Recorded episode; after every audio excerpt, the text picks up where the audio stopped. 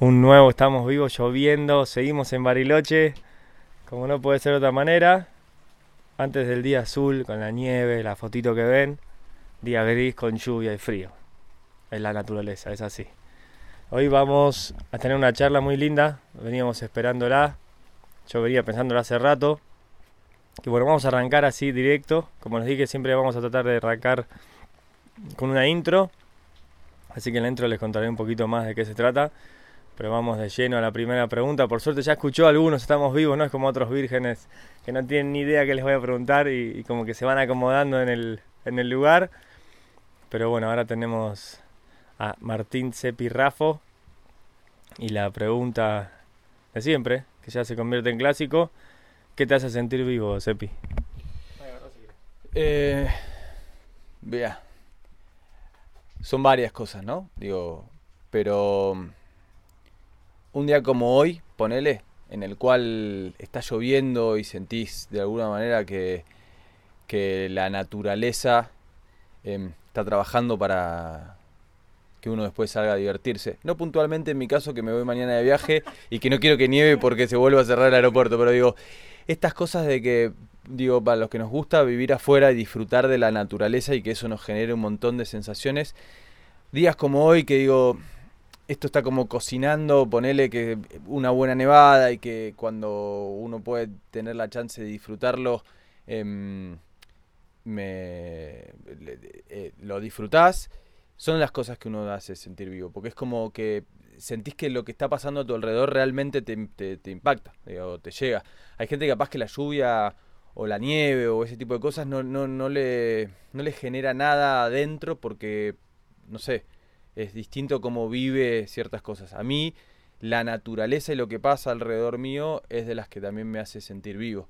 Eh, mojarme, ahora cuando caminemos un rato, mojarte, sentir esas cosas, sentir el frío, eh, sentir, no sé, el displacer a veces de alguna situación que decís, el otro día que nos engarzamos en el Goye con un par de amigos, eh, todo mojado y demás, pero al mismo tiempo disfrutando un poco la aventura, son cosas que, que, me hacen sentir vivo y obviamente el, el, hacer cosas que me hagan em, de alguna manera liberar esas endorfinas o lo que sea em, que, que, hace que uno se apasione por, por, por, lo que uno se apasiona, que puede ser la bici o, o, las actividades al aire libre, que sin duda son las cosas que más me hacen sentir vivo, que hace 25 años que sigo haciendo lo mismo.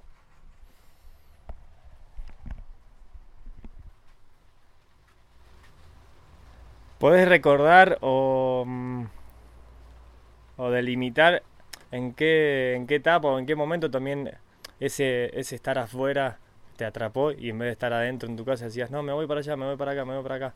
Capaz de chiquito, en la adolescencia, algo que ese momento que te atrapó y dijiste, che, me la paso 17 horas afuera y llego a casa y me quiero ir de vuelta, ya sea con la bici o con cualquier cosa, pero siempre hay como pequeños gérmenes. ¿Cuál fue ese germen tuyo? Decir, che, sí, me la paso afuera de casa más que adentro y ahora me toca las bicis, pero capaz no la bici, o la bici decir, bueno, me saco, salgo con la bici y no vuelvo en tres días. Sí, lo tengo recontra identificado. Em, cuando era, qué sé yo, tenía ocho años.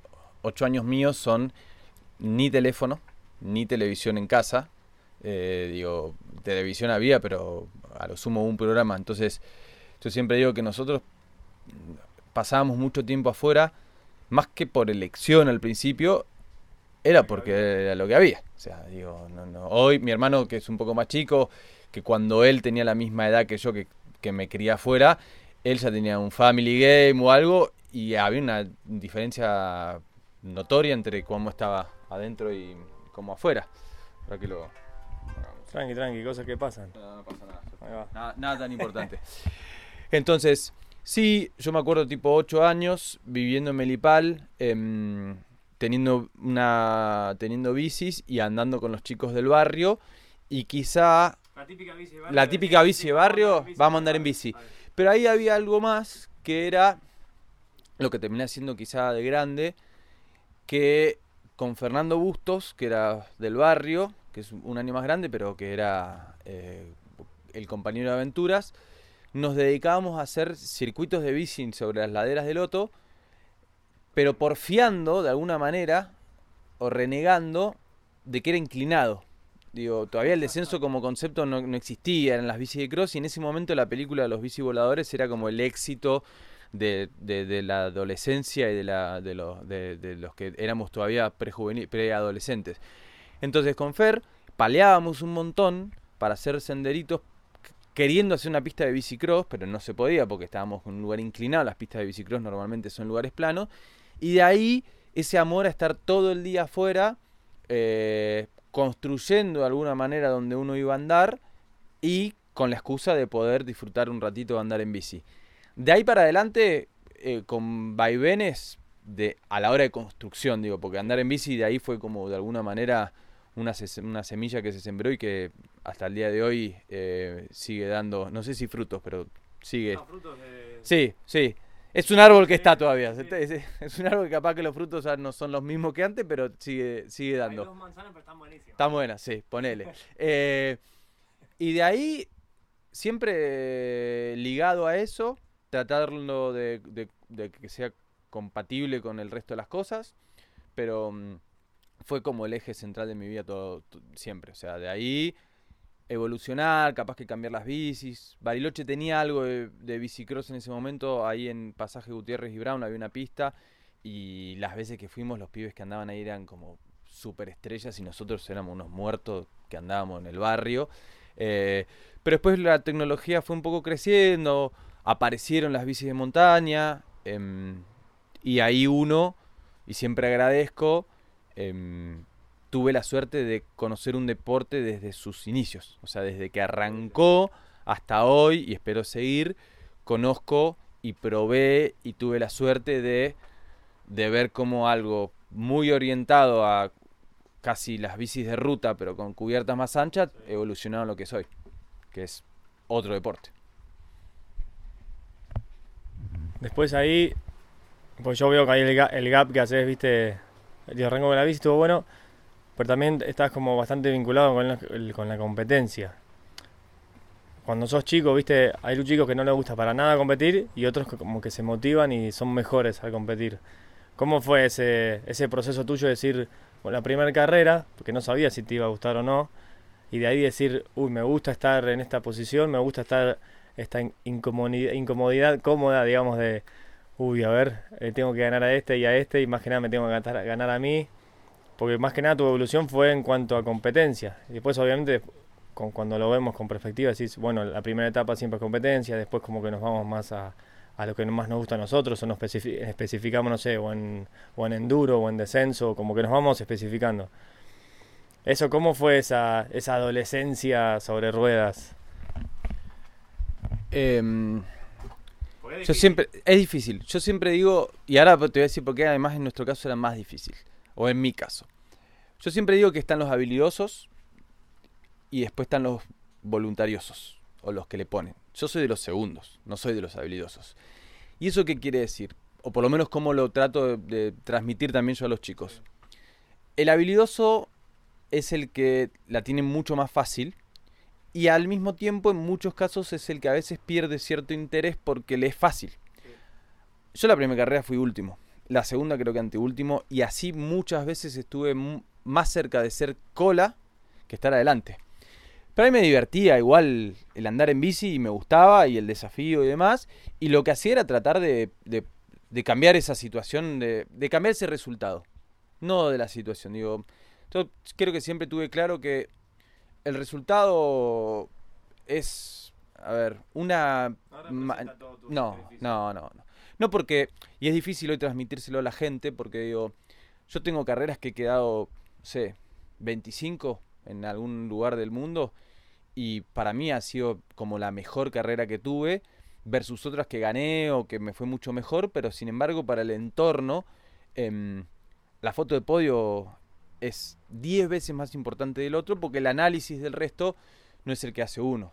Yo siempre digo, más en lo que hacemos nosotros, que es individual y que es contratiempo, con- o sea, se mide por tiempo. Yo tengo la mejor carrera que puedo hacer metida en mi cabeza y que eso se re- representa, no sé, X tiempo. Pongámosle, digo, 3 minutos. Yo sé que... Claro, digo, ni siquiera el 20 al 40. Digo, yo puedo hacer lo más rápido que puedo bajar. Este recorrido son 3 minutos. Si esos 3 minutos después representan ser primero o ser 80, es un poco, a ver, relativo, porque digo, yo no puedo manejar al resto. El resto puede, pero sí puedo manejar lo mejor que yo puedo dar. Entonces, en ese momento, para mí, cuando arranqué, ser último era lo mejor que podía hacer. No me daba para ser primero, porque evidentemente desarrollo físico o experiencia no me daba. Pero igual yo terminaba la carrera satisfecho que había hecho lo mejor que podía. Y así fue siempre que fui mejorando y te digo que me llevaron 4 o 5 años de resultados bastante pobres hasta empezar a, de alguna manera, invocar algunos resultados que te dan esa... eh, 15, 16, 17. Sí, a los 16 creo que... el- Con el estirón. con el estirón, creo que ahí en la primera fecha de, de un campeonato argentino en Angostura que quedé tercero. De ahí es como que ya le das, le encontrás un poquito más de motivación a, a eso. Igual ese año fue ese tercero, después me arrastré, digo, el resto del año en otras carreras a nivel nacional. Sí, era una, era una medalla, la debo tener todavía por, por ahí guardada. Sí, de más chico, a nivel local, había logrado un par de resultados más copados, pero no fue nunca desde el principio esos que tienen la suerte que, viste, arrancan y ya son cracks. No es, no es mi caso, lo mío fue más de constancia y de, trabajar para mejorar que, que de habilidad. Y también fue difícil en ese momento, va, difícil. Cuando sos adolescente y salís a entrenar y pesás 50 y pico kilos como pesaba yo y salís a andar en bici de calzas, no eras lo más popular. Al lado de hoy, ponele que los pibes salen con ropa de moto o, o la ropa de bici que no es de moto pero es parecida y que el deporte no era popular por ese lado para un, pibe adolescente. O sea, vos me... Esa, esa seguridad también hablaba bien de vos en la adolescencia, porque decís, bueno, salgo con mis calcitas, pero disfruto tanto la bici que... Sí, sí, sí, no, no le daba mucha importancia. Pero digo, eh, claramente no era un deporte popular como lo es hoy dentro de los adolescentes, en los cuales le podés encontrar esa, esa beta. Capaz que yo veo hoy un montón de los pibes y los jodo bastante, le digo, déjense hinchar con qué ropita tienen para la foto, preocúpense quizá otras cosas, o por lo menos esa es mi opinión, después cada uno... eh, eh, un poco. Claro, digo, cada uno es, eh, es dueño de hacer lo que quiera. Digo, pero si estás corriendo una carrera, el fin de la carrera es tratar de hacer el menos tiempo posible. Buscá la forma de, de- de lograr eso antes de tratar de verte bien en las fotos. Pero bueno, eso ya es una opinión medio de viejo, me parece que, otra cosa. Pero bueno, en ese momento era así y era difícil el deporte en otros aspectos que era ponerle viajar. Viajar era hoy yo veo la comodidad de alguna manera de vehículos, de que todo ya mejoró, de que los chicos viajan con los padres en las camionetas y demás. Yo me acuerdo con, con Fer puntualmente, el primer viaje que hicimos a Tucumán, 40 horas de viaje en el, en el TAC, que no había ni vía TAC, no existía el coche cama, o sea, era Sí, Eh, Llegás listo para correr. Sí, pero llegás listo para correr, llegás a una terminal de bondi con la caja de bici, porque la bici tiene eso también, la incomodidad logística. Llegás, caja de bici que no entra en un taxi, No. eh, menos si son dos o tres. Bueno, toda esa parte que decís, bueno, y tengo que ir y, y que no existe el booking, que no existe el celular, que no existe, o sea, todo tenías que de alguna manera prepararlo más y antes para tratar de, de, de llegar y tener la menor cantidad de quilombos posibles. Ese año igual fue un bardo, la el primer viaje que hice a Tucumán también. eh, llegamos, después perdimos el bondi a la vuelta, todo, que fue la única vez que perdí un, un transporte. Pero también por otro lado, es lo que de alguna manera te forja para tener mucho más recursos de, para resolver casi cualquier cosa después en viajes. Yo desde, desde el 96 viajo todos los años, no sé, tendré 15, 18 viajes por año, digo. Y antes era, sí, es un montón. Poner que ahora un poco menos ya eh, en los últimos años, o, más que menos viajes, son más extensos los viajes, pero antes eran un montón de viajes. Em, cuando estuve en Buenos Aires era uno o dos fines de semana por mes de subirme a un taxi que ya había hecho una caja de madera que entraba en el taxi, que no me cobraban tanto. De ahí a Retiro, Retiro a algún lugar de Córdoba que había alguna carrera.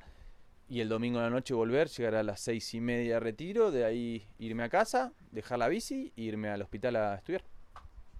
Pero sí, no fue duro, para nada, ¿eh? Para mí mi vida es soñada, desde que si voy para atrás y digo, che, ojalá me toque lo mismo.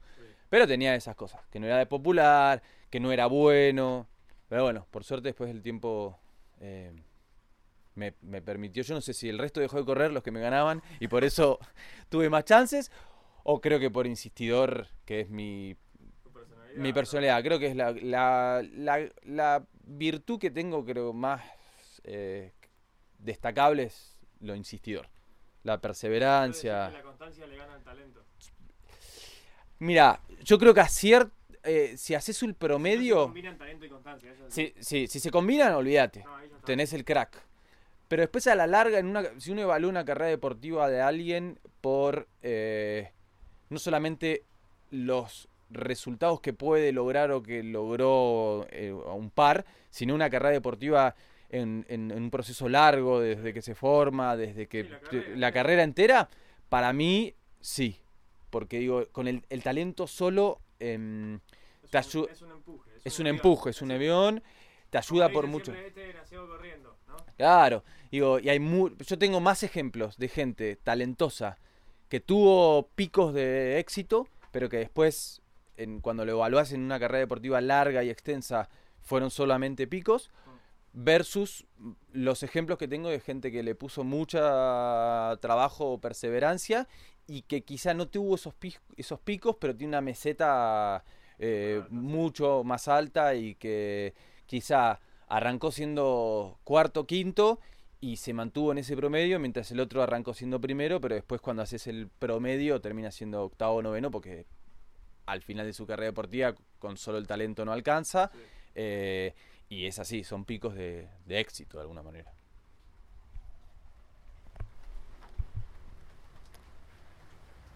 Me voy a adelantar un toque capaz, pero ¿Cómo.? Esto le hago bastante más que nada a los que tienen que ver con deporte y demás, cuando estás tan abocado a algo o algo te apasiona tanto como que medio que te nublas.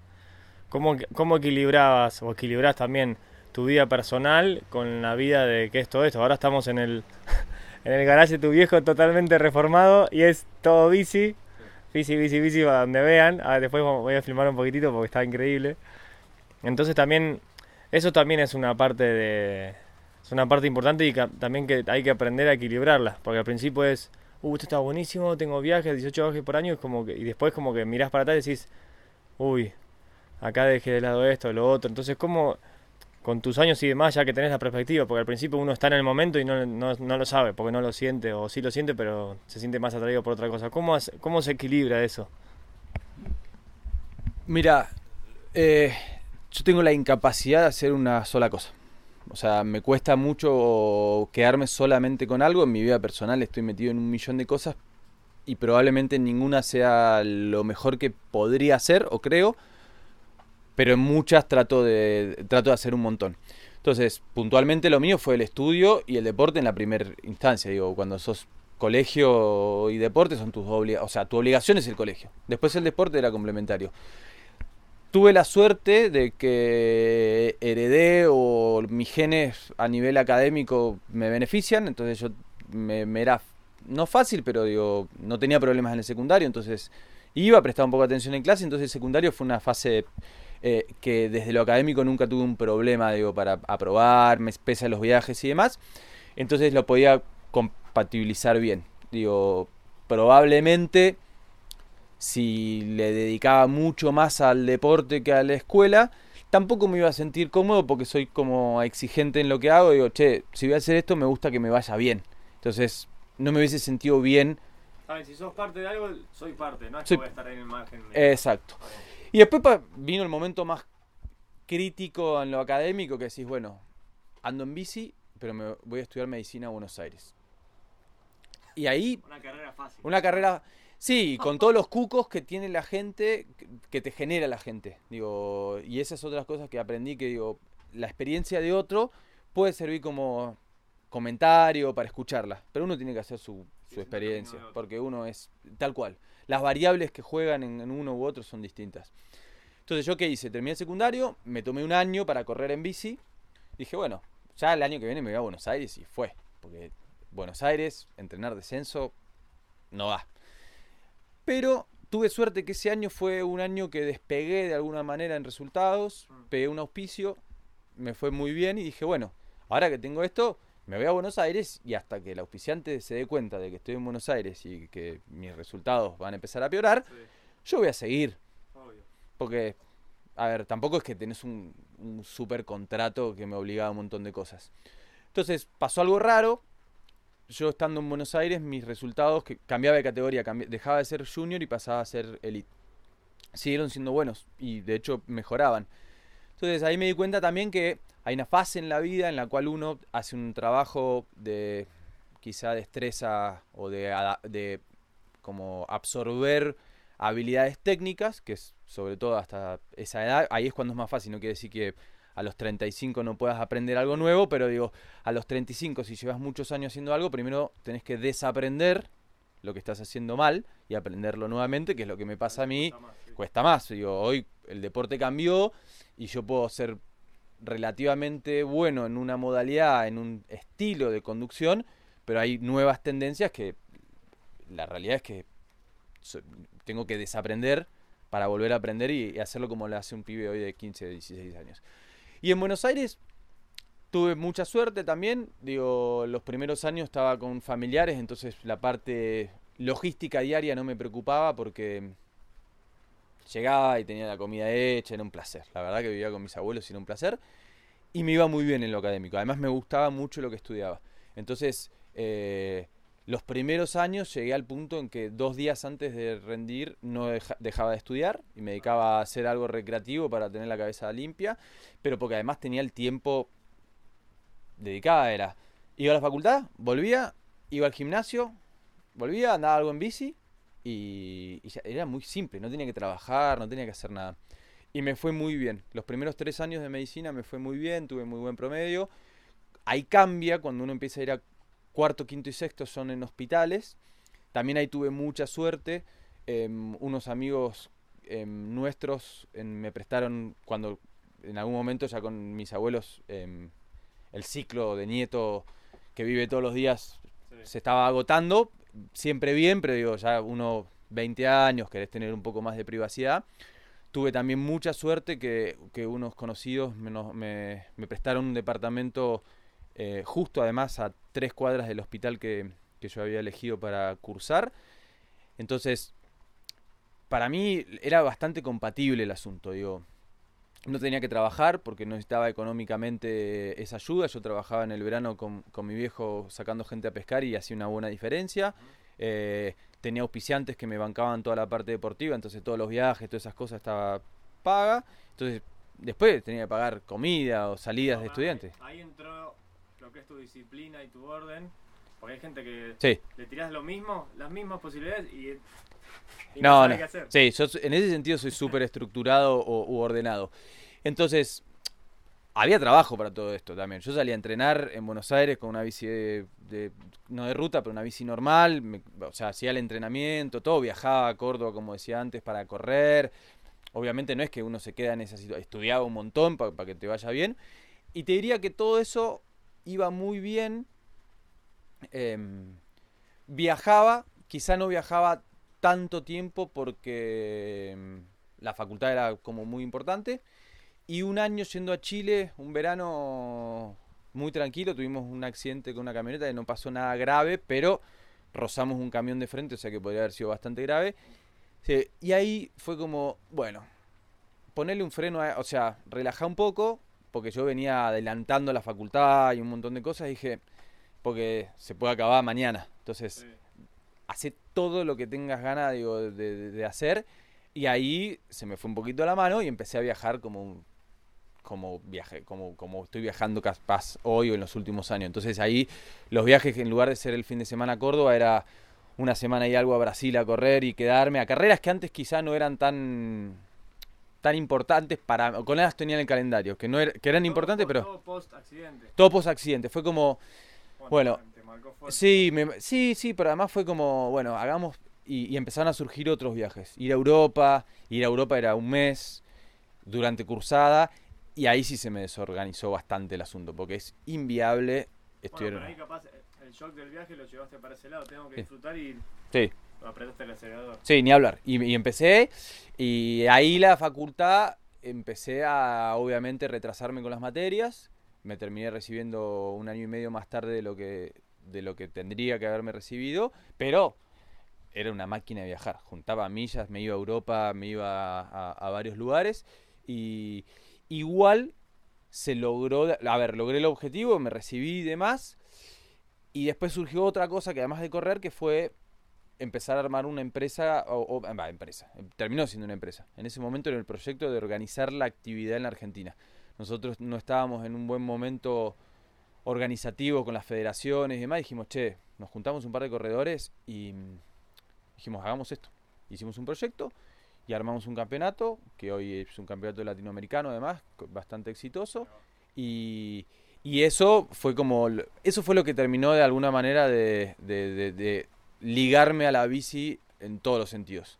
Porque cuando llegó un momento en el cual dije, bueno, tengo que pagar cuentas, eh, y ya lo del trabajo de verano eh, de adolescente, que era muy bueno, pero que no alcanzaba, dije, bueno, y ahí es cuando se armó esto, o, o terminó siendo una empresa que se dedica a organizar eventos en toda Latinoamérica, y por la cual no ejerzo mi profesión médica porque esto de viajar tanto, tanto para correr como para trabajar con los eventos, hace que sea un poco incompatible. Entonces ese es todavía el, el- la espina de alguna manera de, de- de tratar de resolverlo. Todavía no lo logré, pero bueno, estamos ahí en camino. Capaz cuando sea grande lo resuelvo. ¿Cuándo, ¿Cuándo se es grande?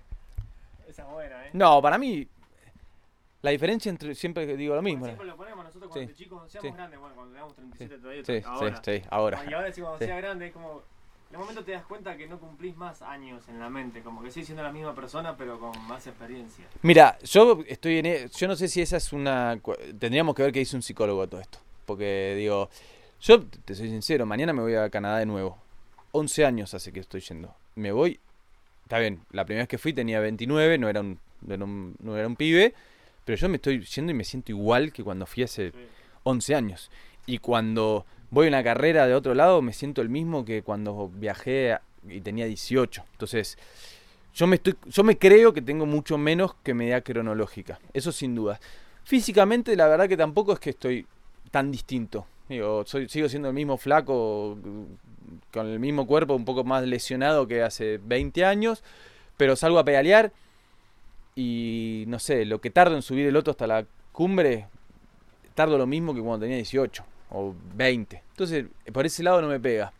Eh, sí hay algún desgaste, obviamente, pero después, para mí la gran diferencia entre cuando uno es niño y uno es adulto es el precio de los juguetes, básicamente.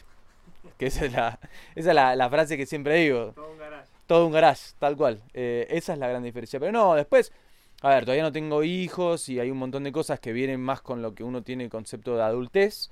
Eh, y ahí capaz que las cosas uno las, las toma distintas. Pero si me preguntás a mí hoy, económicamente nunca es que crecí, que tengo un montón de bienes como para decir, no, cuando era chico, eh, nunca fue la plata algo que me generó un, un disfrute especial y entonces que de chico fue nunca fue un problema, por suerte y ahora de grande tampoco es ninguna, ningún lujo, ni nada.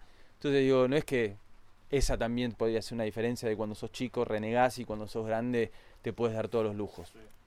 A mí los lujos fueron siempre los mismos. Voy a hacer lo que me gusta, viajar y que y no pasar hambre, básicamente. Ahora vamos por otro lado, porque sé que hay una parte linda. ¿Qué,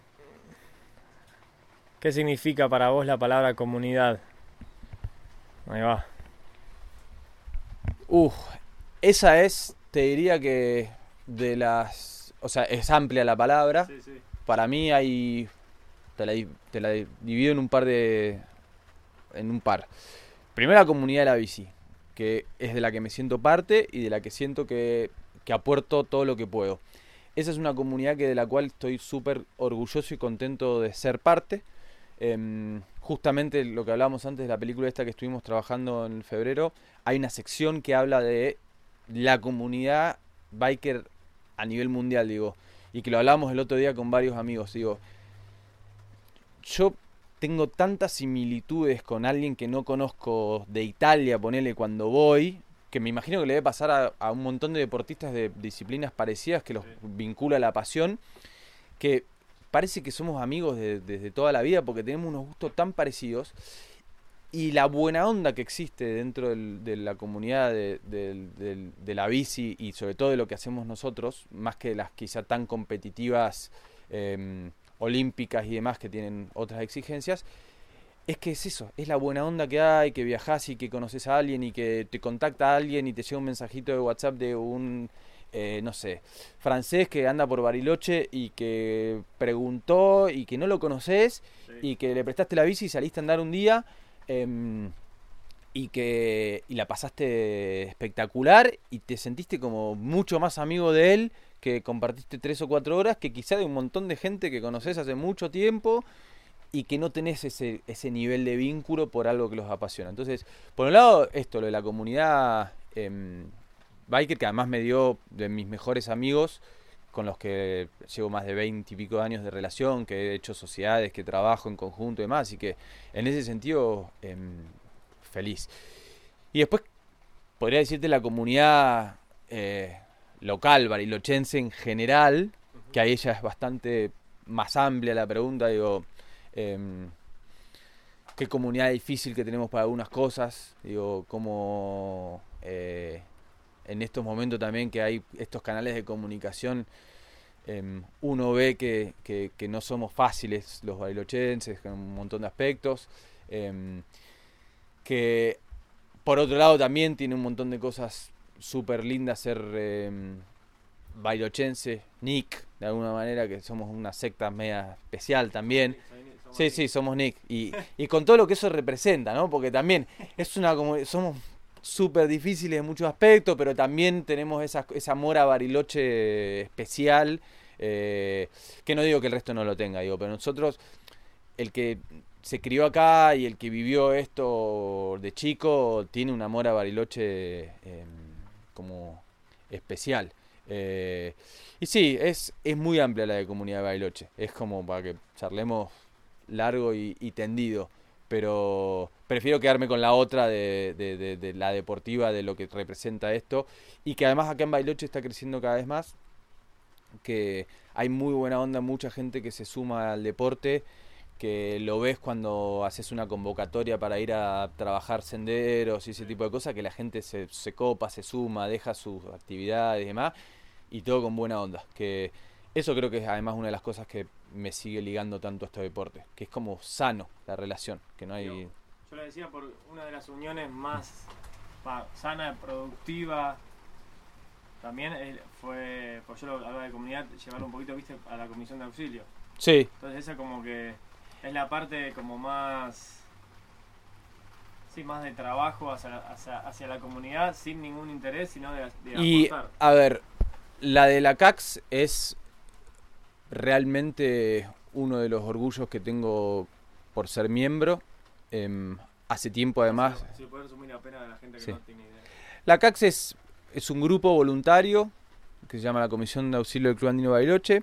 Es un grupo voluntario de gente que eh, lo que hace es, frente a alguna situación de alguien que en la montaña, nada, tiene alguna situación de que está perdido, que tuvo una lesión o que tuvo un accidente o lo que sea, nosotros intentamos con todos los medios que tenemos de ir y dar una mano en forma voluntaria, gratuita y por el simple hecho de querer ayudar. Eh, tiene 85 años, o sea que es la más vieja dentro de Sudamérica de las comisiones de auxilio. Tiene una conformación zarpada de gente, digo, eh, hay de todo. Tenemos desde profesionales de toda la índole, desde perfiles de personas también de toda la índole, desde creencias religiosas, políticas y un montón, todas distintas o, muy distintas entre sí y que así todo funciona porque el, objetivo supera esas barreras. Em, y que es tan pura cuando, en, su funcionamiento, digo, esto de que se llega un mensaje y dice, che, hay, no sé, un accidentado en Frey y que la gente, sin, sin preguntar quién es, de dónde- sin nada, empieza a poner estoy, estoy, estoy, estoy, con ganas de salir a, a- a dar una mano en esa situación. dejando todo de Dejando todo de lado, arriesgándose en muchos casos, porque a veces uno corre ciertos riesgos, que y obviamente se, se busca que sean los mínimos, porque no hay peor rescate el que, que el que el- tiene a las que genera más rescates, tal cual. eh, pero es muy pura y nunca, se habla de plata, nunca se habla de cosas que, que- manchan de alguna manera eh, eh, las cosas que, que, están bueno que se mantengan así. O sea, nadie, acá nadie está por la plata, nadie está por el por el éxito personal, que esas es otras cosas que, viniendo de, un, de una parte en la cual claramente el éxito personal es importante, porque uno cuando es un, un deportista y- y compite, básicamente busca tener éxito personal en lo deportivo. Esto es todo lo contrario. Acá eh, estás por el otro. No hay nombres en cuando se hace cuando hay una publicación, no hay nombres de quién fue, quién no fue, no hay fotos con la cara de ninguno de los que estuvo ahí. O sea, es- nada, no hay es anonimato, es anonimato personal, sin embargo, con mucho eh, con mucho espíritu de que sí se reconozca a la comisión como grupo de rescate. Entonces, esos valores que de alguna manera eh, ves dentro de la comisión de auxilio son los que creo que todos soñamos que tendría la sociedad, como que estaría bueno que tenga toda la sociedad, que igual, siempre digo, el voluntariado hace que tengamos una sociedad mucho mejor de la que podríamos tener, no solamente digo por el grupo, por la comisión de auxilio, digo, la cantidad de gente que se dedica voluntariamente a tirar un centro a, que sea cada día mejor lo que hace nuestra, nuestra vida, es un montón. O sea, desde el que, no sé, hay perros que están abandonados y se ocupa de, de, de- de- mantenerlos, de vacunarlos, de darle de comer, de buscarle otra casa, de la gente que trabaja en los hogares em, para que el que no tiene dónde dormir, dónde comer, tengan un espacio, es zarpado. Y lo loco de todo eso es que es gente que en, muchos casos no le sobra nada, ¿eh? Y sin embargo, no le sobra, digo, desde lo económico. Y que uno esperaría capaz que esa gente busque ocupar su tiempo en mejorar su situación, eh, se lo dedica a mejorar la situación al resto. Entonces, soy utópico a veces, creciendo de que cada vez va a haber más de esa gente, pero sin dudas, sin el voluntariado, eh, viviríamos en un lugar que no estaría tan bueno. Sin lugar a dudas.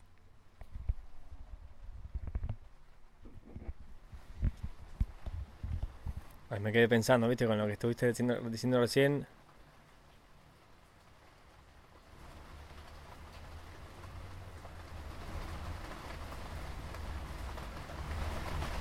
Voy a volver un poco a, mm, a la pasión y cuando te atrapa y demás.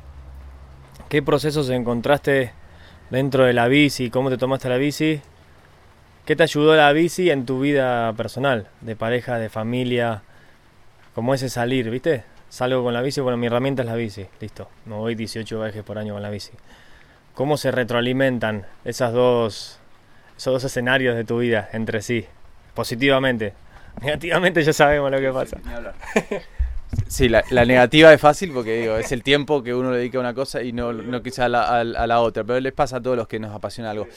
Lo positivo, mira, en lo académico me ayudó un montón, porque yo lo que hago, lo que corro en bici no tiene mucho margen de error, porque es una, es, a ver, yo largo en forma individual, hago un recorrido y ese recorrido me toman el tiempo. Ese tiempo que me toman determina si me va bien o me va mal a nivel resultados. Y el reloj no miente. Y el reloj no miente. Y la diferencia entre uno y otro puede ser menos de un segundo. Quiere decir que yo frené mal en una curva y vos me ganaste. Eh, yo hice algún error en algún lado y perdí una carrera y que puede ser una carrera de barrio o puede ser un panamericano o puede ser una Copa del Mundo o lo que sea. Entonces, fecha que- Claro, digo, tal cual. Entonces digo, cualquiera de, de esos errores los pagás caro. Entonces, el nivel de precisión que tenés que tener en la bajada es el más alto que uno espera para tratar de rendir. Entonces, el nivel de presión que de alguna manera te se genera, si es mucha, no lo manejas y empezás a hacer errores.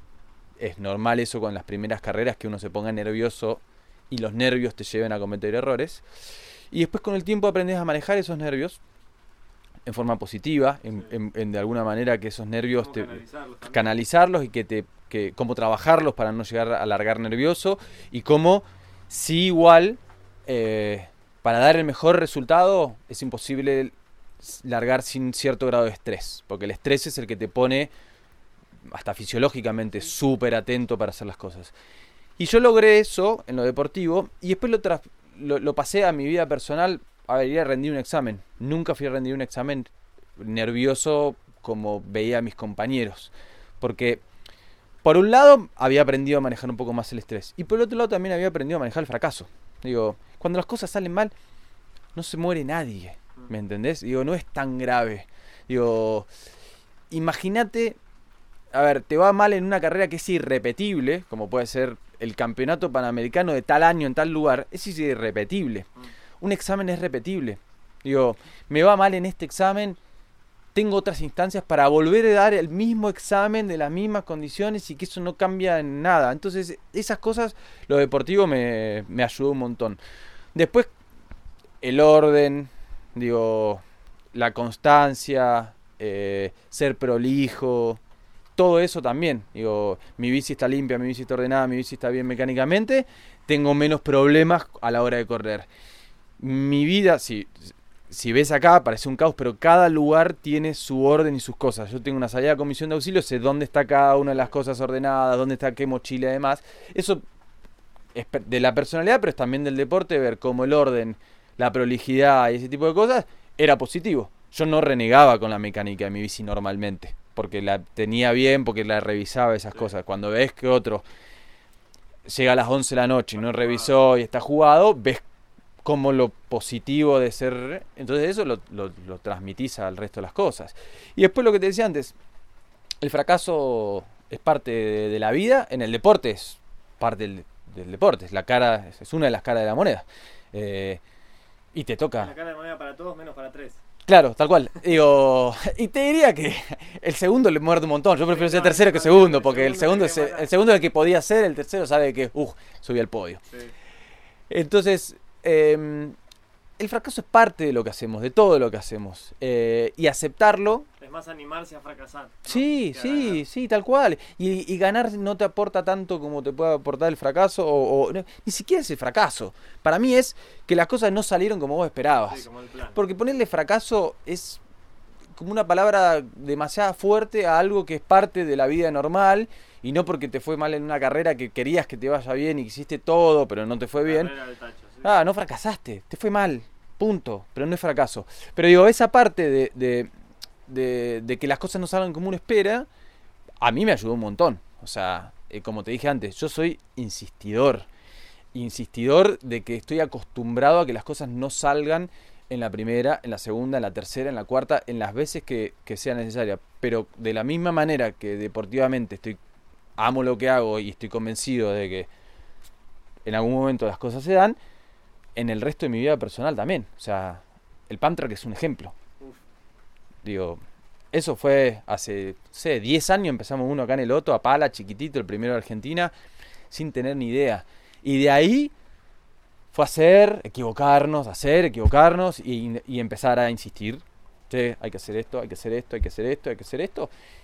Y ganás por, por insistidor, por molesto. Y, eso me lo enseñó creo que el deporte. De decir, che, esta te, no te fue bien, esta no te fue bien, esta te fue un poquito mejor, esta te fue muy bien, esta no te fue bien.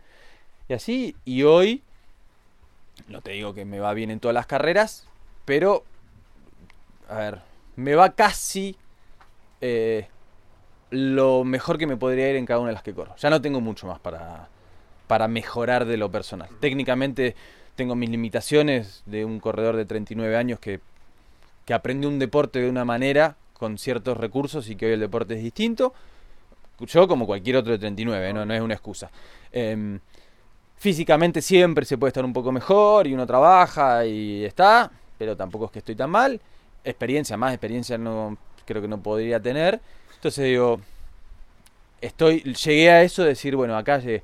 Y con lo otro también, es como agarrar y decir eh, en lo personal, tratar de trabajar para llegar a ese momento en el cual estás en una meseta copada de la vida, que decís, qué bien que estoy como pareja porque aprendí un montón de cosas, que eh, qué bien que estoy en lo profesional porque crecí un montón en esto y que estoy logrando los proyectos y demás, y, y, que, y que las cosas nuevas fluyen por todo esto. Una carrera nueva, voy y fluye porque ya sé cómo entrenar, sé cómo correr, sé cómo preparar todas las cosas. Bueno, en los proyectos y lo demás también. Y para mí todo eso viene desde del deporte de, de chiquito.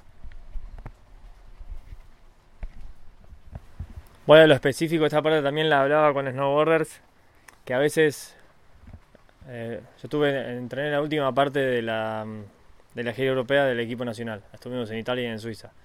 Entonces a veces los chicos, con los chicos hablábamos que a veces ponerle un coach o un amigo, lo que sea, que está al lado, no, te tenés que relajar, no, tenés que poner la mente en blanco, pero nadie te dice cómo.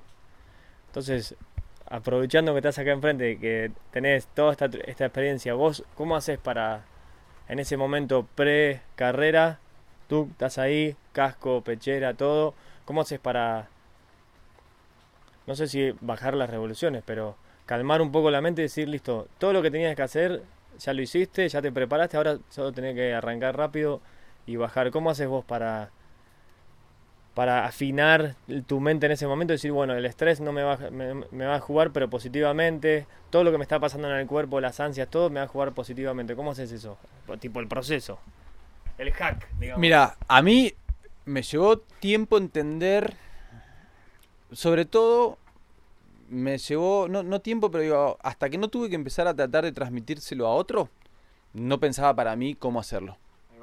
Digo, no, más allá que nunca tuve el rol formal de entrenador y demás, muchos de los corredores de Argentina, más chicos sobre todo, siempre estuve muy cerca y intentando aportar algo, más como amigo barra, nunca el rol de entrenador, correga, colega con experiencia y demás, más allá de que sí estamos trabajando con, con el Boyan de empezar a armar una escuelita bien orientada para que de competencia. de competencia. Sí, de bici en general y que después si hay un grupo que termina siendo competencia, mejor. Pero el resultado, como dijimos antes, es la suma de un montón de cosas que uno hace para llegar. Digo, yo voy a bajar más rápido o menos rápido por la cantidad y la calidad y el tipo de gestos técnicos que voy a hacer en el recorrido. ¿Qué quiere decir esto? Es, yo aprendí que durante los entrenamientos tengo que reconocer, más allá de por dónde ir, qué hacer en cada lugar. ¿Por qué? Porque eso lo que me permite es después sumar desde la largada a la llegada, y no solamente justo antes de largar, sino los días previos, cada gesto técnico que tengo que ir generando en cada momento. Gesto técnico, digo, che, esa curva tengo que frenar solamente con el freno de atrás. Y, eh, y, en, esta parte. Y en, esta parte. Eh, en este salto, acordate que tenés que agarrarlo por este lado porque te saca menos, más o lo que sea. Sí. En esta parte, anda por fuera porque están los pozos. O sea, todo, todo el recorrido tiene en cada momento gestos técnicos. En algunos son gestos técnicos básicos que vos vas en una posición neutra, no estás haciendo nada. Pero en otro tenés cosas puntuales. Entonces, yo qué, qué aprendí? Lo mejor es saber qué hacer en cada uno de estos lugares desde bastante antes, o sea, desde que empiezo a entrenar, para empezar a practicar esos gestos y tenerlos en mi cabeza. Entonces, ¿cuál es el ideal de una carrera personal? Yo voy, veo el circuito. Nosotros empezamos los circuitos, se caminan a pie primero, en una Copa del Mundo, un evento importante. Circuito pista cerrada, se camina, se ve todo el recorrido a pie y empezás a ver posibles líneas, obstáculos y demás. Después empezás a hacer bajadas por tramos. Digo, bueno, a ver, lo que vi caminando, a ver si es por donde yo pienso que es. Todo eso hasta que llegás a una bajada, que es la que vas por los lugares que querés ir, digo, las líneas, de alguna manera, paso por este lado de la raíz, por el otro lado, por arriba, por lo que sea, y ya las empezás a filmar. Yo la filmo con el, la cámara en, el casco. Eso poner que es el primer día. Nosotros normalmente tenemos dos o tres días de entrenamientos. Ya sobre esas bajadas yo las empiezo a filmar, las empiezo a memorizar y además empiezo a ver qué es lo que tengo que hacer en cada lugar. Es como, ah, pará, acordate que este salto hay que agarrarlo, no sé, sin frenar y demás. Entonces después mentalmente, además de verlo en, la, en el video, me hago ese trabajito mental, es tipo largo, pum, cinco pedaleadas, son cinco. Claro, me memorizo la, la carrera, no solamente el recorrido, sino lo que tengo que hacer en cada parte. Entonces de ahí es más... Claro. Claro, tal cual. Todo el gesto técnico puntual es lo que me va a determinar qué buena o mala es mi bajada. Y además ya me permite anticipar mentalmente y el cuerpo qué es lo que tengo que ir haciendo. Yo ya sé qué voy a hacer en ese lugar. Y, y de ahí empiezo a ese trabajo. O sea, después, capaz que antes de largar, lo que se hace es visualizar el recorrido. La noche anterior lo mismo, lo ves en los videitos, lo ves en los videitos. Los muy capos, los muy capos, dicen que, yo las veces que lo hice no me dio tan preciso, es largan mentalmente el circuito, lo van recorriendo mentalmente y se van cronometrando. O sea, pum, largué. Aprenden el cronómetro y van haciendo el circuito mentalmente. Y tienen re bajo margen de error entre el tiempo final y el tiempo de ellos. Ese es el nivel máximo que puedes llegar de visualizar un circuito y qué hacer en cada parte del circuito. Porque vas al tiempo real de lo que va a ser y sabiendo qué hacer.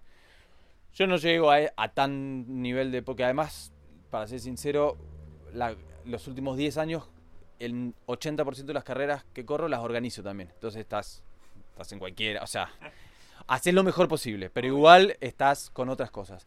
Pero cuando uno logra por lo menos llegar a visualizarla bien y saber qué cosa, antes de largar lo que hago es repasar el circuito y qué hacer en cada parte. Eso te relaja porque ya te, te, permite estar muy seguro de lo que vas a hacer. Y como último ejercicio, me lo dijo el Ruli hace unos cuantos años, si uno intenta aflojar los músculos de la frente y de las cejas y demás, eso, si uno logra relajar eso, todo el cuerpo va a estar relajado a nivel muscular.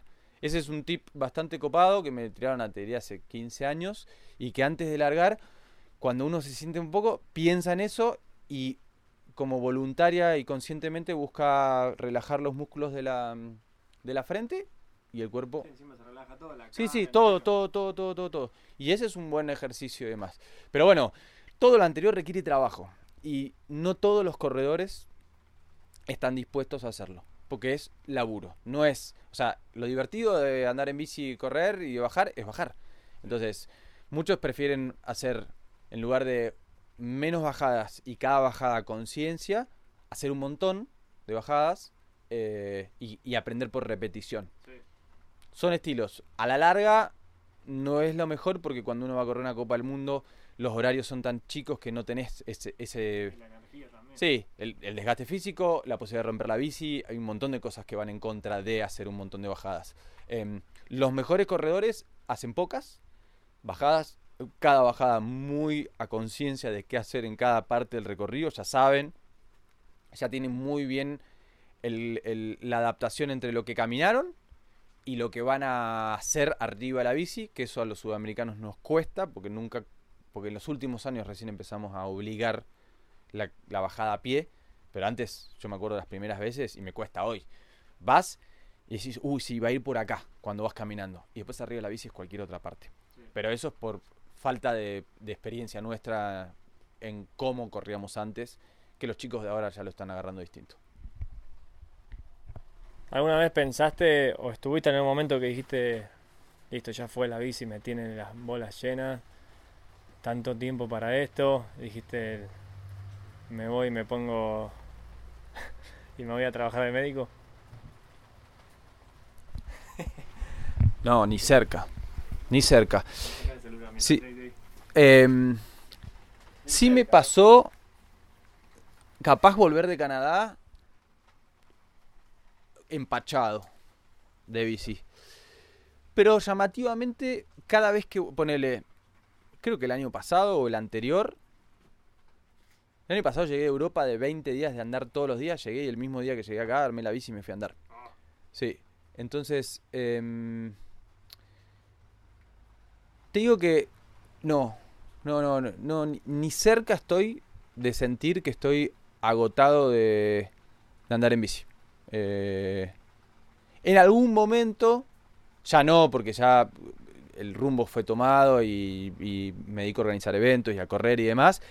En algún momento cuando la empresa todavía no era empresa, éramos un par que organizábamos carreras, y, pero igual yo estaba dejando la medicina eh, formal, digo, no, estaba eligiendo no hacer una residencia y demás, te planteas a decir, che, capaz que, pero nunca, nunca lo... Baja de intensidad, pero no, no a cero.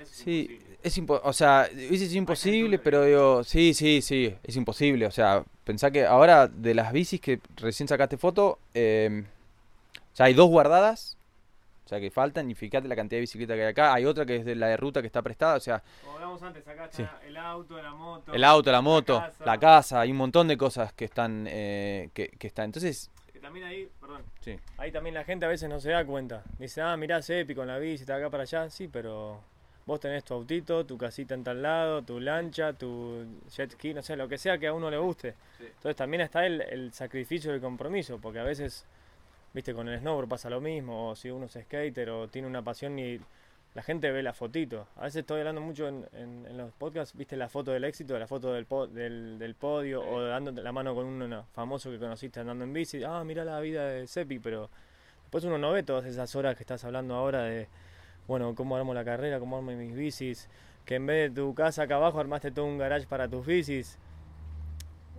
Como para darle un poco de, realidad al asunto, el, sacrificio de, que sea esta vida y no otra, porque a veces también nosotros pensamos en la otra vida, decir, ah, mirá, que él tiene mi misma edad y tiene los dos pibes y tiene la casa y tiene el auto y, capaz uno, uno añora eso, pero tampoco no quiere sacar las bicis, entonces es como, es difícil esa parte, más teniendo la edad que tenemos nosotros, porque todo el resto es- tiene otra vida. Sí, yo, a ver, me- yo elegí donde estoy hoy. Digo, lo elegí siempre. Nunca tuve eh, nada que me, for- que me fuerce a, a- a- a estar donde estoy. Y siempre elegí y prioricé esto. Tal cual, lo decís, che, yo tengo amigos que tienen dos, tres hijos, la familia y demás, y a veces decís, la duda, pero digo, al mismo tiempo yo elegí siempre. Entonces uno eh, eligió esto, el otro eligió otra vida. Es difícil pretender tener las dos cosas, salvo que, a ver, eh, primero en lo económico, porque hay una cuestión eh, económica, yo tendría que haber elegido una profesión o, o ejercer una profesión y que me per- quiera ganar un montón más de plata, porque eso me hubiese permitido, en lugar de tener una camioneta 96, tener una 2016 y un montón de cosas. Pero eso es elegir otra vida. Yo elijo esta. Y lo que siempre trato de decirle a la gente que me pregunta por, por, por, por, el estilo de vida que llevo es, para mí el bien más preciado que tengo es la capacidad de decidir qué hacer con mi tiempo. Ese es el bien más preciado, que va más allá de la bici. Eh, y que no quiere decir que uno no haga nada. Yo me levanto todos los días a las- sí. es a las 7 y monedita de la mañana y probablemente me voy a dormir a las 11 y algo, 12. Y si cuando estoy solo, que mis socios igual que yo, trabajamos a las horas que pinte. O sea, si a la 1 de la mañana uno tuvo una idea, nos pusimos, como no lo sentimos como un trabajo real, eh, No hay horario. no hay horarios. Después eso es medio incompatible cuando uno está en pareja porque la verdad que es, es- es incómodo para, la- para, para los dos ese tipo de cosas. Pero yo siempre elijo qué hacer con mi tiempo. Entonces ponele hoy, que dijimos, che, lo hacemos mañana. El poder decidir que no voy a un lado y hacemos esto, o el poder decidir que desde mañana, el 3 de septiembre, no le tengo que pedir permiso a nadie para irme a Canadá, o lo que sea, tiene para mí eso, el bien más preciado que es la disponibilidad del tiempo. Como contra, obviamente, es económicamente no es lo más rentable, eh, hay un montón de cosas. Eh, para la pareja a veces es difícil porque uno tiene estos, estos tiempos y demás, pero em, sí, yo siempre elegí, siempre prioricé qué hacer con el tiempo y además el tiempo no, no se compra, no, no, hay manera. Entonces a veces la otra vida, que no la critico para nada y hay muchas cosas que le, que le, que le no le envidio, pero de alguna manera me gustaría tener, eh, también tiene ese precio. Digo que en la mayoría de las cosas tienen menos independencia personal, eh, y no lo digo solamente por los hijos, porque obviamente los hijos nos quitan a toda independencia, pero digo, en el tipo de vida que elegimos, eh, quien tiene un trabajo formal de tantas horas por día, que capaz que gana un montón de plata, si se quiere tomar una semana en el medio del... Es todo un tema.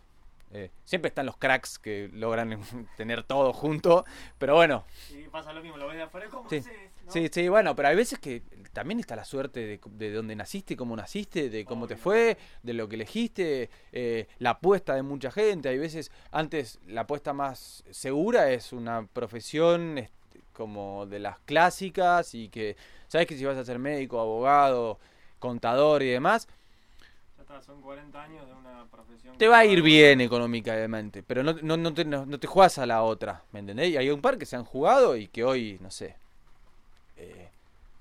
tienen económicamente y han crecido un montón y demás porque el mundo cambió y permite eso.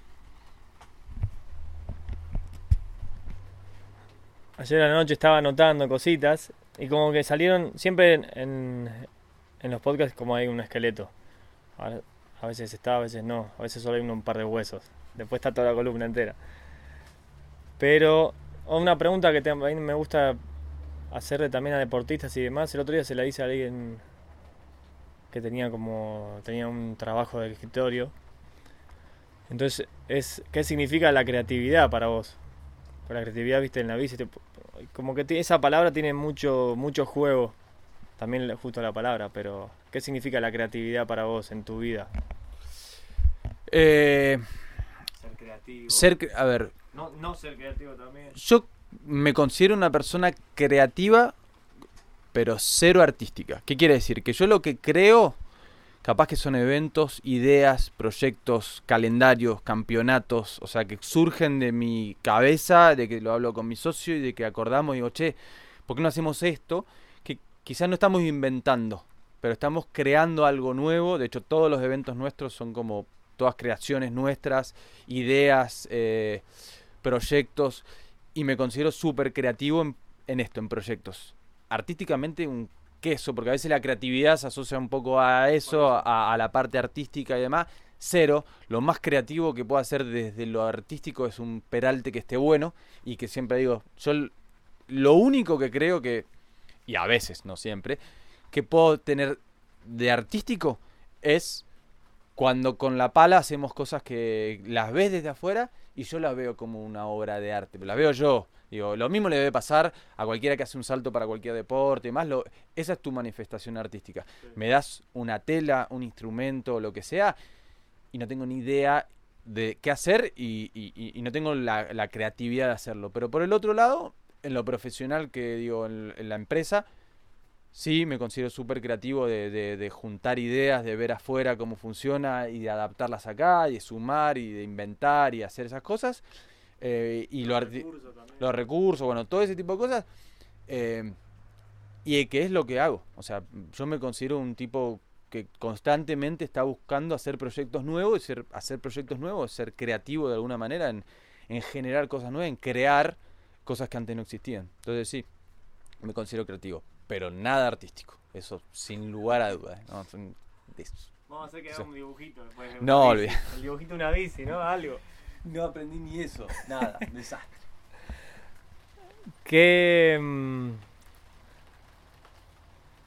qué, se, qué se viene para hacia adelante? Ahora ya sé que viajás y demás, pero también es, es como... Justo ayer tuve otra charla con otro chico que está llegando a sus 40, cumple 40 ahora este año. Entonces es como una suerte de equilibrio o, o no, depende de las... Hay diferentes vidas, pero... ¿Cómo ves tu, tu... Algunos le dicen como segunda vida, ¿viste? Como la segunda vida de los 40 para adelante. ¿Qué, qué, qué proyección ves? ¿Qué, car- qué carrera estás armando de, de ahora en adelante? Porque también es, es como otra etapa, también pasan otras cosas. Arrancando por lo deportivo, estoy feliz que el año que viene cumplo 40. Porque cambio de categoría, básicamente. O sea, Muy, muy bien. es una realidad. A mí los años cronológicos no me importan. Si este año tengo 39, el año tengo 40, no me cambia, digo, en lo personal. Sí, en lo, en lo deportivo, digo, yo hoy me toca correr contra pibes que tienen o 10 o menos y, cuesta un poco más. Sobre todo en los eventos más importantes de, de Copa del Mundo. En la categoría enduro es de 21 a 40. O sea. Está pésima. Digo, no, no puedo, no tengo chance de correr contra un pibe de 20. Pasado, Súper. Pero del año que viene, ya con 40, uno tiene chances de hacer... ¿Y cuánto es? ¿40, 50? Sí, no, de 40 en adelante, digo, también es, es, es nuevo, va nuevo, ya lleva como 10 años el campeonato, digo. Eligieron ese formato, yo, yo varias veces que tenemos participación en- dentro de ese campeonato también, le dijimos, la brecha es muy grande, pero bueno, en, en última instancia el año que viene cambio de categoría para descenso, para enduro, para todo, y que es una motivación personal, digo. Para mí este año es obviamente que voy a Canadá y que por suerte en Canadá me va, hasta ahora me va muy bien o me ha ido muy bien y he logrado buenos resultados. Voy a tratar de lograr lo de siempre, que son estos resultados en algunas carreras. Pero lo más importante para mí es el año que viene en tratar de hacer eh, la Copa del Mundo Enduro que va por varios países y tratar de hacer un buen papel, por lo menos estar entre los cinco en el mundo. Em, en descenso el Mundial del año que viene en Francia súper difícil porque los franceses son tremendos. Los franceses son realmente muy buenos. Quedé cuarto una vez en Brasil en el Mundial de los Viejos, que es de máster para de los de 30 para arriba. Me encantaría ir a Francia y estar entre los 5 o 6. Muy difícil porque hay mucho nivel europeo de ex corredores de Copa del Mundo de mucho nivel que ahora tienen 40 y siguen corriendo y son nunca les gané y es muy probable que no le gane, pero bueno, esas son las ambiciones. Igual como te dije antes, para mí es lograr llegar el año que viene en la mejor condición física, entrenamiento, bici, todo, y en cada carrera lograr el objetivo, que es, che, tengo que lograr esas bajadas que cuando llego abajo digo, qué buena bajada. O sea, nunca, muy pocas veces es perfecta, pero decir, qué buena bajada, y después el resultado, Disfruté. la disfruté y después el resultado es no secundario, pero es consecuencia de eso y de que hay un montón de otros tipos que están en la misma. Y si hay un montón de que este verano se prepararon más o lo que sea y que van y hacen y su bajada es mejor, no me puedo quejar, porque yo hice lo mejor que podía. Entonces lo deportivo va un poco por ese lado y después hay otros proyectos como interesantes para, para mí, que son como desafíos y sueños, que son, por un lado, un proyecto que hace como 5 o 6 años empecé de la nada a insistir, que es todo lo que son las tierras militares que hay de Virgen de las Nieves hasta el Moreno, en Catedral y demás, esos son tierras del Estado, que hay mucha actividad física ahí. Hay mucha gente que hace actividad física y que lo disfruta y que es un lugar que yo de todos los que vi tiene un, un montón de condiciones únicas. Es plano, o sea que técnicamente es fácil.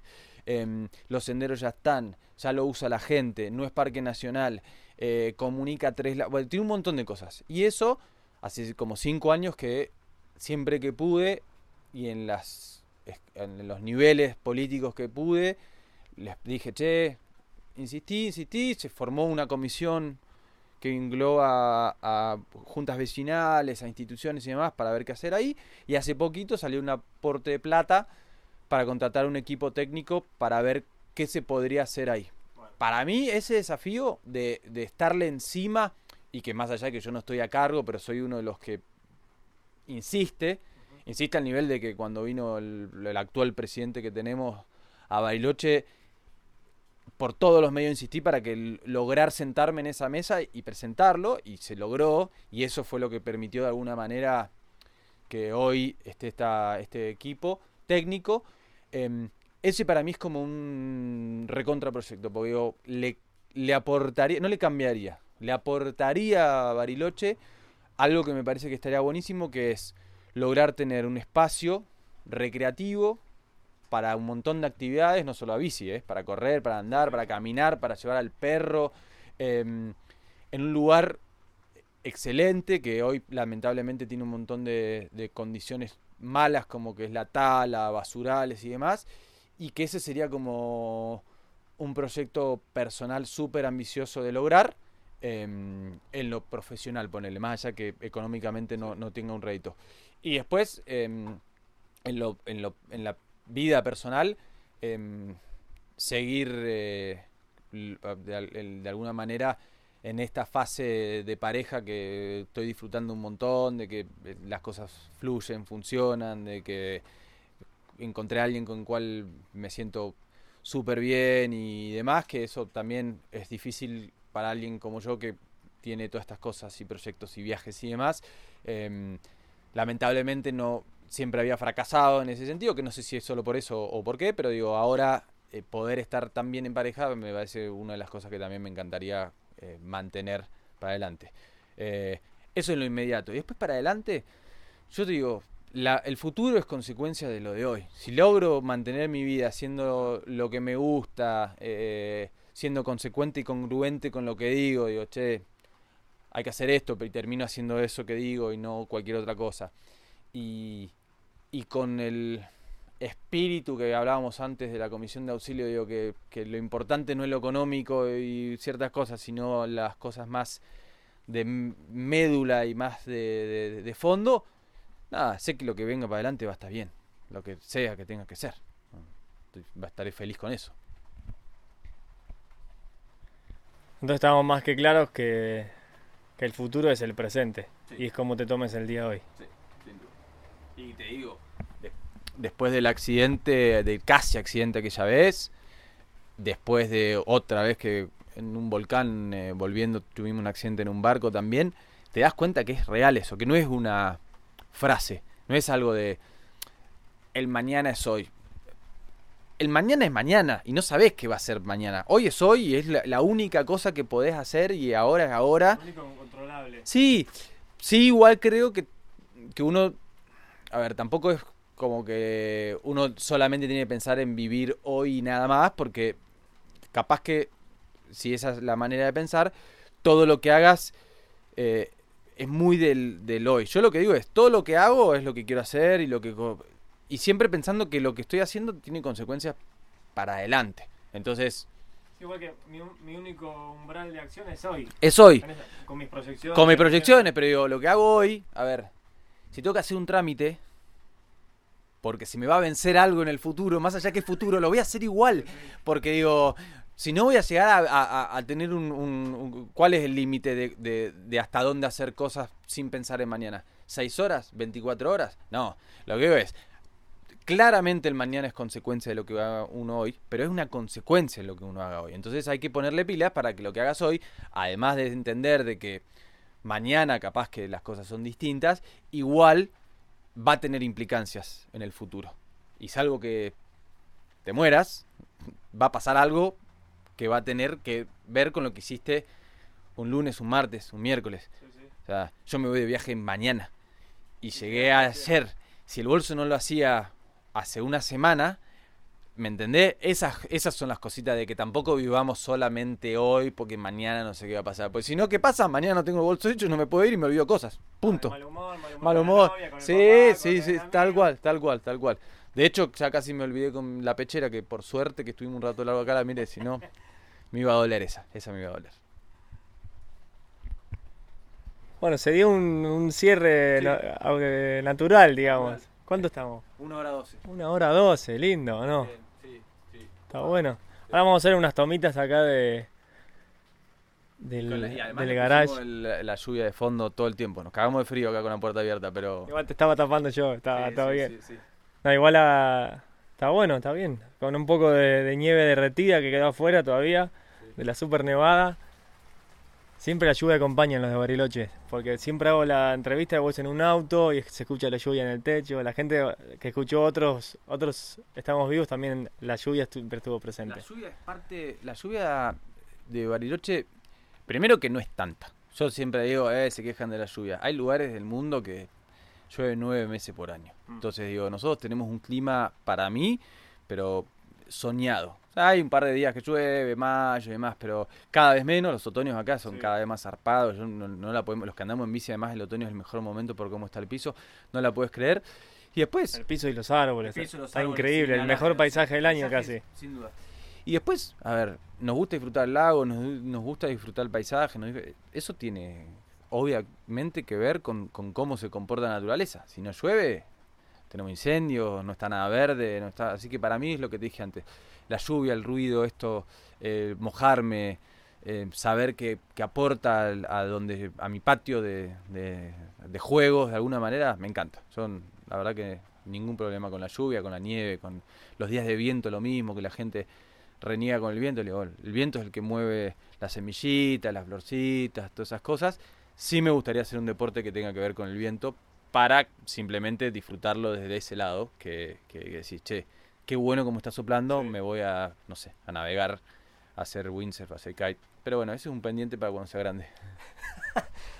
Bueno, cuando seamos grandes nos encontramos de vuelta, Sefi. Dale, buenísimo. Gracias, man. Gracias a todos que estén ahí del otro lado. Gracias por apretar play. Gracias por, por seguir apoyando, por seguir mandando mensajitos. Sigan haciéndolo. Me encanta recibir sus mensajes. Y bueno, hoy con Sepi, una horita y veinte acá en su cueva. Ahora las vamos a mostrar en un ratito. Voy a hacer un mini edit. Así que nos vemos en el próximo. Estamos vivos, gente. Gracias por estar del otro lado.